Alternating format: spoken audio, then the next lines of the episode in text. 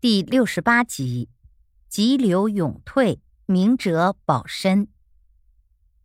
功成身退是一种退守策略，是指一个人能把握住机会，获得一定成功后，名利已有，见好就收。这样的人才是真正识时务的俊杰。功成身退，天之道也。自古以来，懂得其中深意的人不在少数。但在权力的诱惑下，没有几个人能够全身而退，因此能够自如进退的人就成了非正常的人。他们在功成身退中表现出来的品格，就成了后世赞美的对象。这样的人历史上有很多，比如范蠡。越王勾践之所以能灭吴复国，这其中起了关键作用的是他的两大功臣，一个是范蠡。一个是文种，范蠡辅佐勾践二十多年，灭掉吴国后，却上书请辞。他对勾践说：“过去大王受辱，臣不敢言退；今日大仇已报，臣不敢居功享乐。”勾践十分不解，劝他说：“你便利辛苦，难道不想有快乐的这一天吗？现在你功高位尊，无所忧患。”正是尽享富贵的时候，为何轻言放弃呢？范蠡搪塞掩饰，不肯正面回答。他只对家人说：“盛名之下，其实难久；人不知止，其祸必生。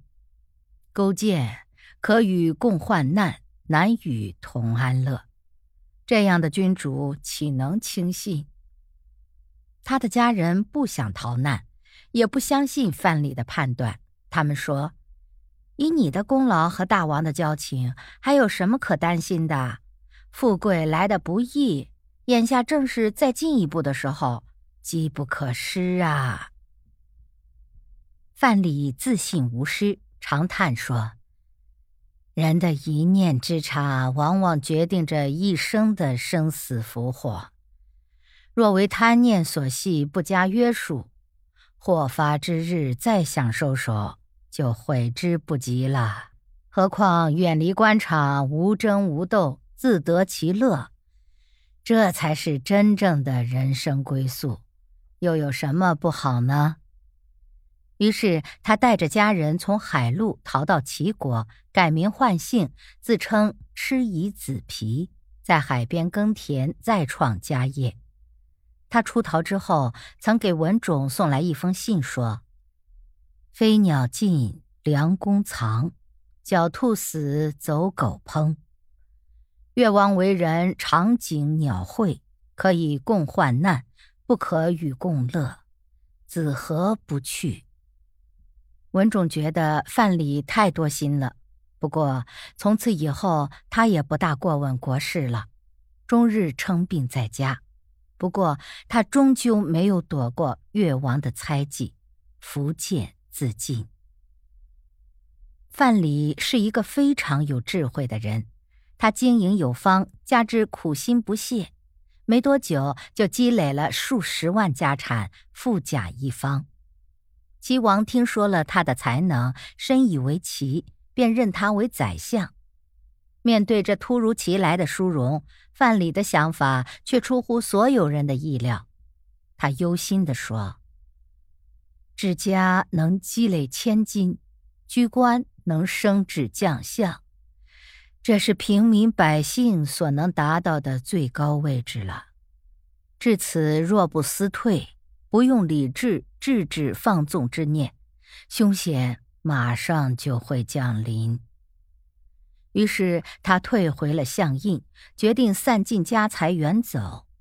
他的家人苦劝不止，又说：“有官不做，我们无话可说；可散尽家财就不可理喻了。这是我们辛劳所得，不贪不占，为何要白白送给别人呢？”范蠡开口说：“官高招怨，财多招忌，这都是惹祸的根苗。”人贫我富，人无我有。若只取不施，为富不仁，钱财再多也无益，不如放弃。他把家财分给好友和乡亲，自带一些珍宝来到陶邑隐居下来。初到陶艺，范蠡自觉无比快乐自在。时间一长，他不甘清闲，又思置业大计。他的家人埋怨他说：“人人思富，个个求财，你富不珍惜，认为钱财无用。今日何必再提此事啊？钱财有那么好赚吗？”